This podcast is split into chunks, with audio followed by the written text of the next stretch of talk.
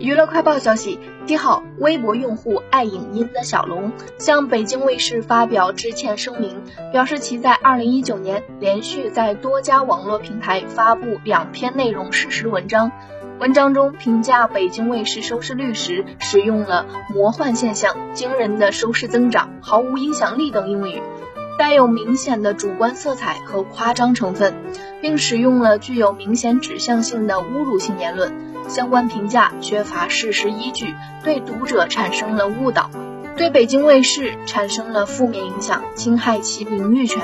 同时，他呼吁社会公众在舆论监督过程中要加强对网络信息的分辨能力，不要妄下论断。